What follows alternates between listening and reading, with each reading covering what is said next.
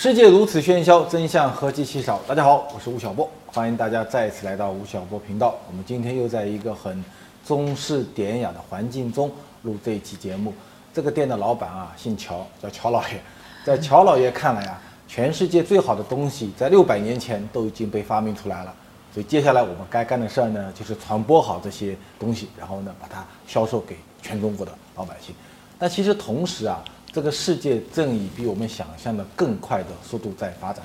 最近这一段时间，经常有朋友跟我推荐一本书，就我手上这一本，叫《未来简史》，一个以色列人写的。他之前出过一本书，叫做《人类简史》。这本书啊，就是一个中药，你知道吗？就是一个药。因为今天啊，全世界所有的人，包括我，包括我们今天请来的老师和我们所有在看吴晓波频道的听众和观众朋友们，我们对未来充满了焦虑感，都不知道未来会怎么样。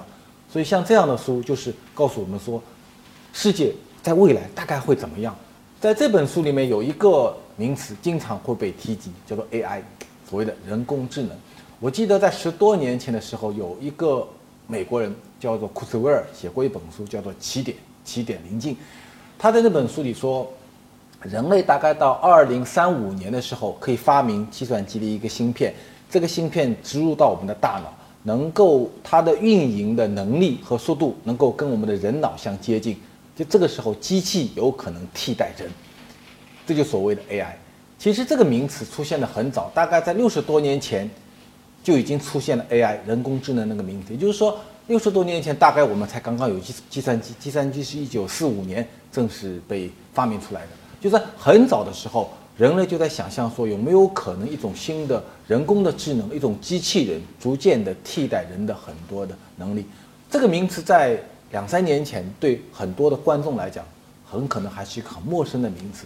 但是在二零一六年初的时候，有过一个很大的新闻，阿尔法狗和世界围棋冠军叫李世石进行了一场比赛，那场比赛，机器人居然得到了完胜，也就是从一年多阿尔法狗的事件以后，大家感觉到，哎，人工智能的发展的速度可能比我们想象的快很多，同时它对我们的生活的改变，慢慢慢慢听到了这个恐怖的脚步声。但是今天，人工智能。在技术上已经发展到怎么样的一个进度？第二，它有可能淘汰哪些工作？在过两年、三年后，我们这个八九零同学会不会就失业了？机器人有没有可能在某一天真正的统治我们的人类？这是一个很让人恐怖和焦虑的问题。不明觉厉，细思极恐，我的饭碗。我们今天请到了，我认为在华人圈里面关于人工智能最好的一个专家，是加州伯克利大学。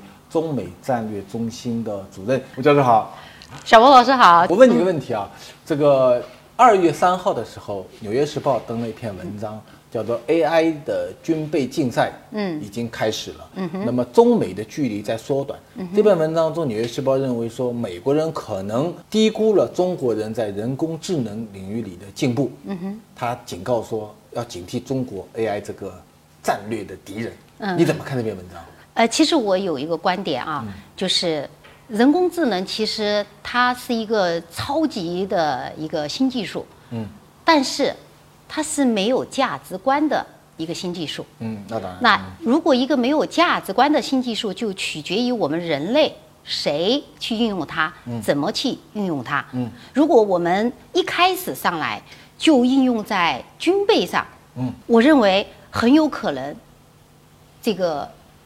AI 就会跟着敌人走，也会跟着好人走，这是我特别不想看到的。嗯，但是高科技的发展在过去一百年里面，基本上是被军备所推动的，是吧？如果讲历史的轨迹，其实你那个小波老师说的非常的对。嗯，但是人是有自由意志的。嗯。呃，国家也是有国家意志的。嗯，现在人工智能跟其他的技术的最大的不一样，嗯，就是它很有真的有可能是超越人类，是吗？那它如果要有真的是超越人类，它就可能就是有毁灭人类啊。嗯，那么谁就会去抢夺它呀？对，创造它的人，对，就是不断发展它的人是谁？嗯，这个世界未来就会是谁？我看这个，对这个作者在这本书里也讲到个观点啊，他说我们人的思维是一个非线性的。一个非结构性、耗散性思维，那么其实人工智能发展到一定地步的时候，它也能够形成人类这样的一种逻辑推演能力，是吧？但是它必须要有氧气，它的氧气就是说是，其实就是我们人类供给它的，它也需要呼吸。嗯，它的呼吸的这个这个氧气就是大数据。嗯，那么从这个角度上来讲，回到刚才小波老师问的问题，中国是不是要超越美国了？嗯，那么我们就看看谁的手上有大数据，有大数据，嗯。然后谁的手上的大数据是很有价值的，比如说质量很高的。嗯，呃，大数据里面有冷数据，也有热数据。冷数据就是说啊，我就是有你的一个呃信息，呃，比如说你的电话号码，哎、你的住址啊，你的这个年龄、长相，这是就是冷数据，就冷冰冰的，就放在那儿的，是事实。可是这个。热数据是我和你交互，交互嗯我我是机器，你是人，我和你交互的时候，我在学习你，嗯，你的行为，你的情感，你的思维。如果我们从，哎、这个这个大呃这个呃这个数量和质量来讲，就我们什么都不看，我们只看这个，就是给到喂养 AI 的养分嗯来看，我们发现中国是有天然的优势，咱因为们人多，你人多呀，好，你不光人多呀架不，住人多，你用用的多呀。用的多。也就我中中国人很喜欢用电脑啊，用用用电脑用手机，而且现在这个都是嗯都是都是朝着十亿级去去了。土多强好打，人多力量强。可是你美国多少人口啊？你再怎么用也不会有超过中国。嗯所以从这个角度上来讲，说美国它惧怕中国，嗯哎，是有一定道理的。我在北京呃有一次去调研的时候，碰到一个呃做无人驾驶汽车的，到他公司去，他就跟我谈了一个观点，他说我们中国人的无人驾驶汽车的未来的水平啊，会比美国高。我说为什么比美国高呢？他给我看了一张图，美国高速公路汽车在那开、是吧？中国路上面汽车、拖拉机、驴车、自行车、摩的都在开，所以中国的道路的状况的复杂度要比美国多很多。嗯所以你看，所以中国的道路交通的大数据的复杂性和丰富性就比美国多。嗯对这个逻辑成立吗？呃，我觉得你其实你是在讲一个更大的逻辑，嗯这个逻辑就是它的市场空间。嗯，因为在美国很多东西都是很成熟的，嗯所以基本上。呃，就是我们在判断它的这个 AI 的商业化的使用的时候，嗯你会发现它可能大多数是存量的使用，也就是说我替代现有的这个系统，嗯然后我们来把比如说互联网，我在互联网上我们变成这个人工智能，嗯可是在中国是不一样的。那中国你刚才描绘的那个，一个是它的这个复杂程度呢，我在呃，如果我是一个 AI 的机器的话，我在学习的时候，我可能更加人，就是更加更接近。更近接近这个人的这个生活或者他的这个使用，再一个呢，就是把很多以前根本连电子化都还没有的这个市场，我就可以打开。所以呢，是一个存量和增量的一个一个，就是你刚才提到的这个是一个存量和增量的概念。也就是说，未来的这个市场在中国的这个。这个这个空间的想象空间的这个程度呢，应该是比美国是要强大的。有个问题就是，我们讲一个技术啊，它从开始实验室啊，慢慢突然间变成成熟了，就引起全民性的关注，行业性的一种一种动荡，或者进入到应用环境中啊，它这个技术一定出现某一个拐点，对不对啊？或者计计算机芯片某一个时间到了某一种计算能力以后，它会出现拐点。对对像智能手机，在人工智能在过去两年里面，是哪一个技术的成熟造成了这个拐点的出现？嗯，你这个问题哈很专业，很复杂。其实你是在讲就是技术商业化的拐点，到底对的拐点到对底是什么，对对吧？呃，就是这个问题呢，其实我也在看这个市面上，特别是在媒体上嗯是怎么去看这个问题的。大多数人认为投资哈、投资的一个呃高峰，或者是投资的一个量，嗯对呃或者什么样的人投资了以后，它就是一个成熟的判断的一个点。钱但是钱大量热钱进入到这个领域了，对对对啊，就拐点就到了真的啊，个拐点的但这是一个陷阱，是一个非常大的一个陷嗯阱。为什么呢？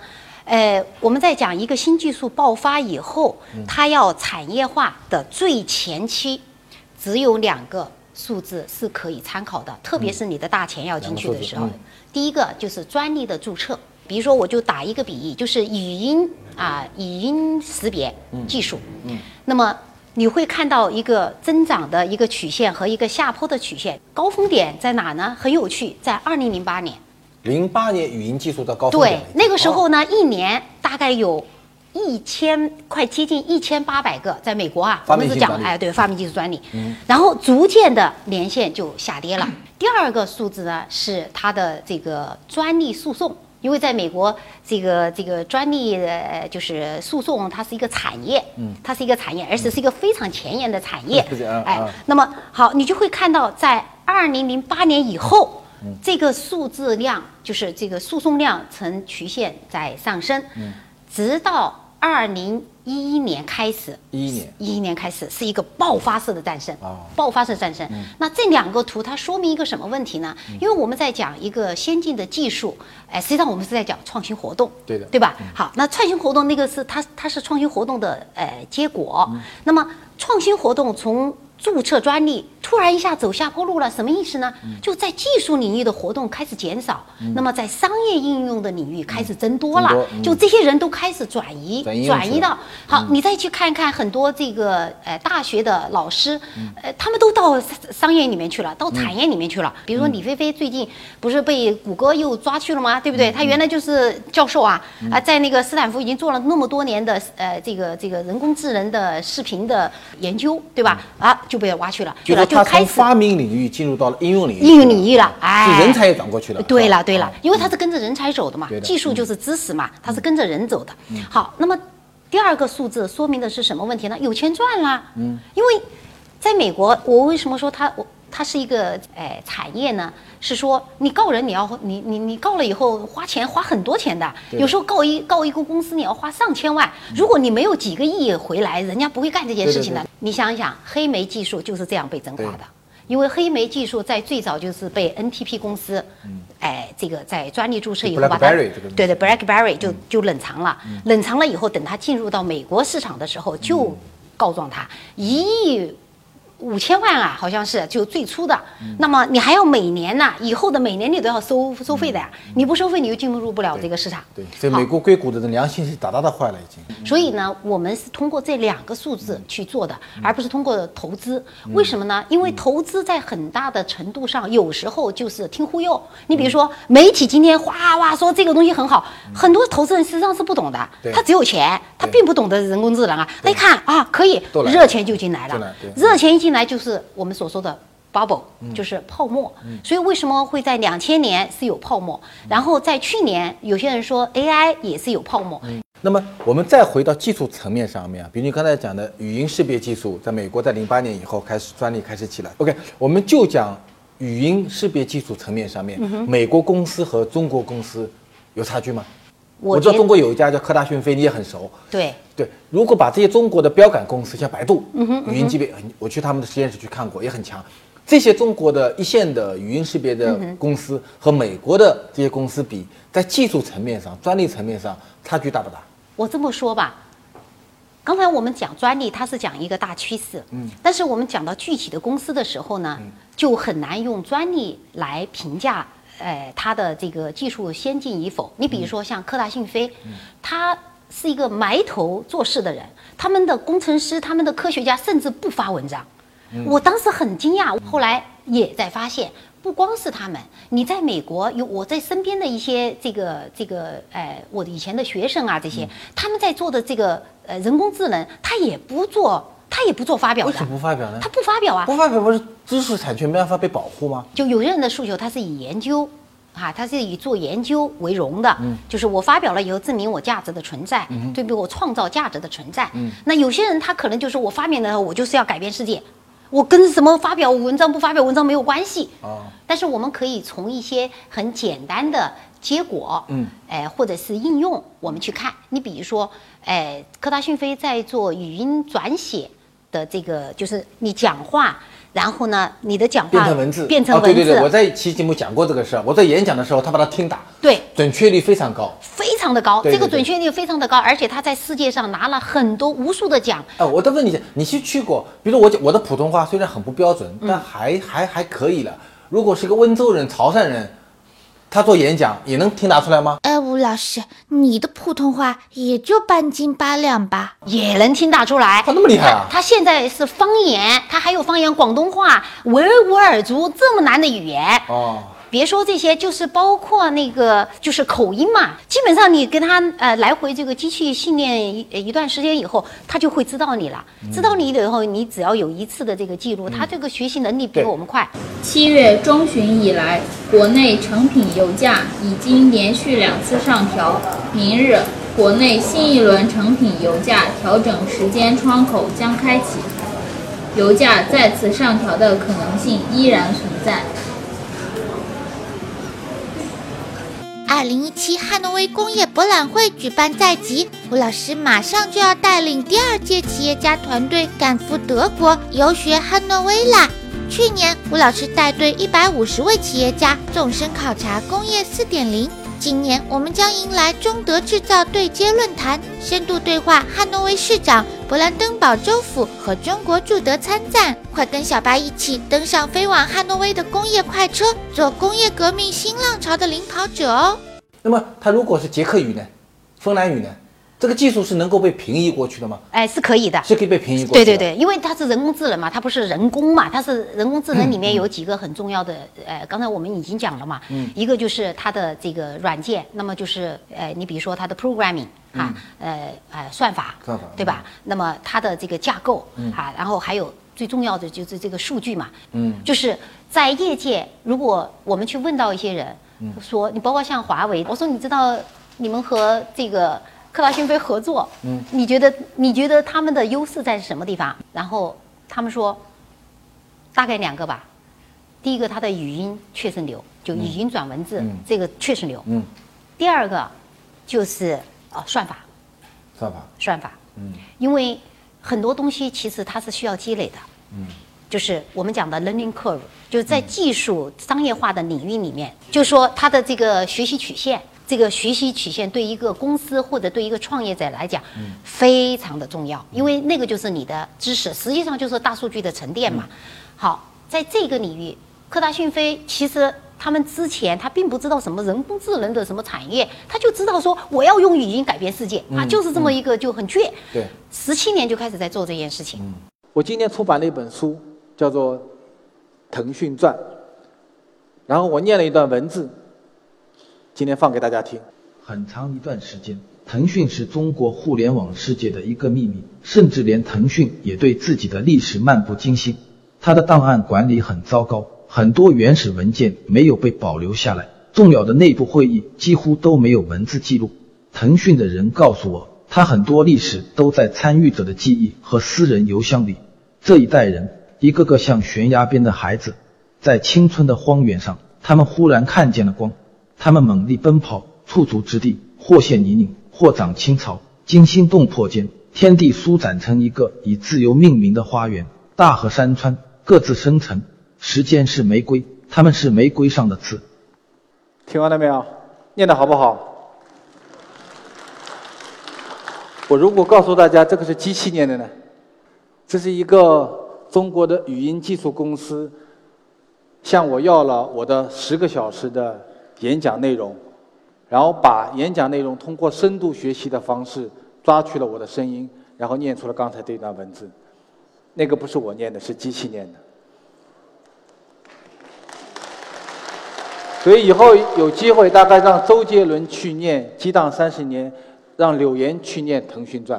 你有没有问过科大讯飞的人，华为有哪些方面是强的呢？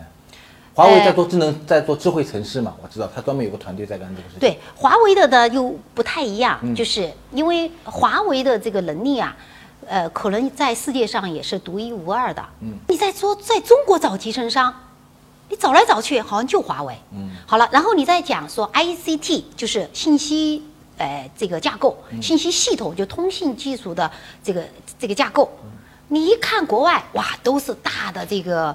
就大的这个运营商嘛，运营商就是就电信啊，哎，对对对，就是这些运营商嘛。然后你到中国一找，你又找不到，找来找去啊，华为。华为、中好了你哪怕你今天在找我们讲的客户界面，手机，嗯，你就在看，你说手机哪家做的最好，在国外，你一下子就可以找找得到。可是你在中国来，你找得到的哦，华为。所以你会发现，华为它最后它真的是在做一个管道。这个管道就是说我从信息，我从端点，哎，我从这个这个客户点点点，我到云端，对。整个管道它全是通的，嗯，它全是通的，它都知道。那我们再来研究说，中国的像讯飞、百度、华为这些公司和，比如说美国的像 IBM，IBM 来上过我们节目，他们的人工智能也很强啊。啊，从深蓝开始，这个 Blue 开始，到现在的谷歌这些公司，他们之间在人工智能方面的差异性在哪里呢？从这个我们讲的呃技术转移到商业这个程度上来讲，我觉得中国的这个公司，包括像科大讯飞、像华为、像这个呃百度，可能在某一种程度上，嗯，会比美国的那些公司有优势。它的这个功能性，就是你的 AI 如何工作，就是我怎么样去解决问题，怎么样去解决客户问题，这是一个非常。就是可深到无底洞的一件事一件事情，你就会看到它的这个布局，是从我们讲的 AI 神器，AI 神器就是在客户界面界面，你拿着这个东西，哇，这好好厉害。灵犀就是一个，而且灵犀的这个成就，不是今天，也不是昨天，也不是前天，它已经很多年了，都上亿的这样的一个数据的这个学习，这个东西其他公司很难，非常难去学到。那么你又在看到他用他的这个技术去帮助，比如说这个创业者，在他的创业者的这个平台上有一个叫我们叫做开放平台，叫 AI UI，也就是说我的这些技术的核心我全都做好了，我就等你，你随便你拿去，你拿去你开发一个界面，你就可以变成一个 AI 公司。你刚才讲到的谷歌，讲到的这个呃 IBM，、讲到的这个 Facebook，哎苹果、微软，全部都有开放平台。可是你一比较这个时间。科大讯飞是在早二零一零年就有的，所以它现在积累，别人只有几万，这比如说这个开发者 AI 的开发者，他就有二十多万。你比我就给你讲几个举一个很小的一个例子，你比如说像有个叫狗尾草的这个机器人公司，狗尾草。狗尾草，哦哦哦。哎、狗尾草的机器人公司，名字嗯。对，他是他是做那个机器机器人嘛，他做机器人，但是他的那个机器人呢，你知道我们讲 bot，bot 就是传统的机器人，那么我讲新 bot 是有 AI 的机器人，有 AI 机器人是有大脑的，而且有情感的，它的这个呢是一个公仔啊，一个公仔有个有个公仔叫做小白，那么是叫情感聊天，就是我可以把你请到家以后给我陪伴我，然后呢，就你可以和我就是各种各各各各种各样的这个情感的这个交流，哎，也可以成为我家里面的一个小助一个小伙伴啊，一个小伴侣。但是这家公司的呃这些公仔。可以拿到舞台上去，或者是参与电视剧，或者是参与这个，哎，这个这个戏剧的，嗯，这个拍摄，嗯，啊，你想一想，一个要就代替艺人的这个机器人，好像叫有一个叫虎虎博的一个机器人美女美少女，就已被他们那个青春剧，她就走上了演艺的这个这个道路了。在以前是不可能的，因为你以前就是流水生产线啦，这个机器人就在上面干那个活，流水生产线。对对对可是你现在可以演戏，啊你在演戏的时候，你可以被打断，然后可以换话题，可以对话。那你如果没有人工智能，你很难做到的。这是我们八九零的未来，对？哎，对对，就是八九零的未来，对，小子的未来对对对对对，啊就就这样的。所以你会发现呢，就是哎，像这样的布局，呃，我发现呢，中国的公司呢更加的这个有活力，有活力有活力。你想想，二十五万。的开发者呀，那很大的呀，对很大的一个这个创业者的一个一个群体，什么样的领域都有可能，就怕你想象不到。人工智能为我们描绘了技术应用领域的未来，在人工智能领域，就怕你想不到，没有做不到。今天我们谈到了人工智能应用拐点的出现，也讨论了中国和美国在 AI 技术方面各自的优势。我们的对谈还在继续哦，人工智能会来抢我们的饭碗吗？下周见分晓。呀，今天第一个网友的问题就是关于 AI 和大数据的。